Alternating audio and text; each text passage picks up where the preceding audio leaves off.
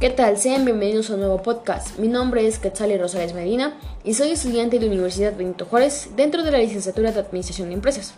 Comencemos. El día de hoy les hablaré sobre los instrumentos de recolección de datos.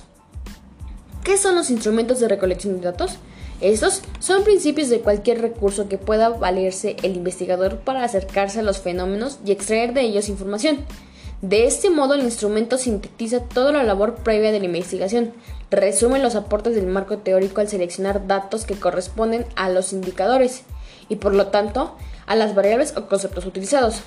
Estos son conjuntos de mecanismos, medios y sistemas de dirigir para recolectar, conservar, reelaborar y transmitir los datos sobre estos conceptos. Indica que las técnicas están referidas a la manera como se va a obtener los datos y los instrumentos son los medios materiales a través de los cuales se hace posible la obtención y archivo de información requerida para la investigación.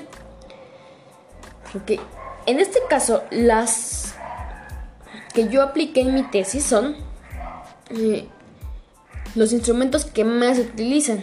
Estos son los instrumentos de recolección de información. Estos constan de cuestionarios y las escalas de actitudes, los cuales están compuestos por un conjunto de preguntas con respecto a las variables que están sujetas a medición y que son elaboradas teniendo en cuenta los objetos de la investigación, como encuestas.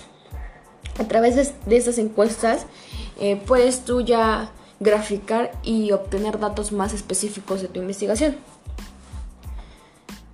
¿Qué tan difícil o fácil fue aplicar o hacer tus encuestas, entrevistas o lo que hayas aplicado para obtener información de tu investigación en tiempos de pandemia?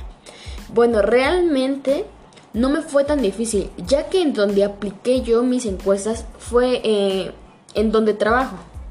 Ahí se me facilitó ya que estaba yo en constante interacción con los clientes. Eh, siempre que me acerqué a hacer una encuesta, los clientes siempre ayudaron, la verdad. No tuve muchos problemas para esto. Pero no todo fue fácil, porque ya que muchas personas sí están como que muy espantadas del COVID, entonces como que evitaban o preferían decir no puedo, no tengo tiempo. Pero yo creo que sí fue, fue fácil para mí, la verdad. ¿Qué se te dificultó al realizar la tesis? Bueno, realmente, eh, ahorita con la pandemia y las clases virtuales, no...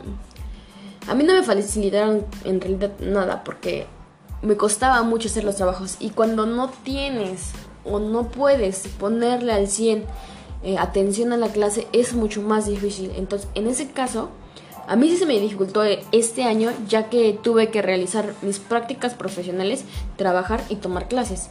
Entonces, hacer tres cosas a la vez no es nada fácil, pero créanme que el constante apoyo de mi profesora y de algunos de mis compañeros me ayudó mucho.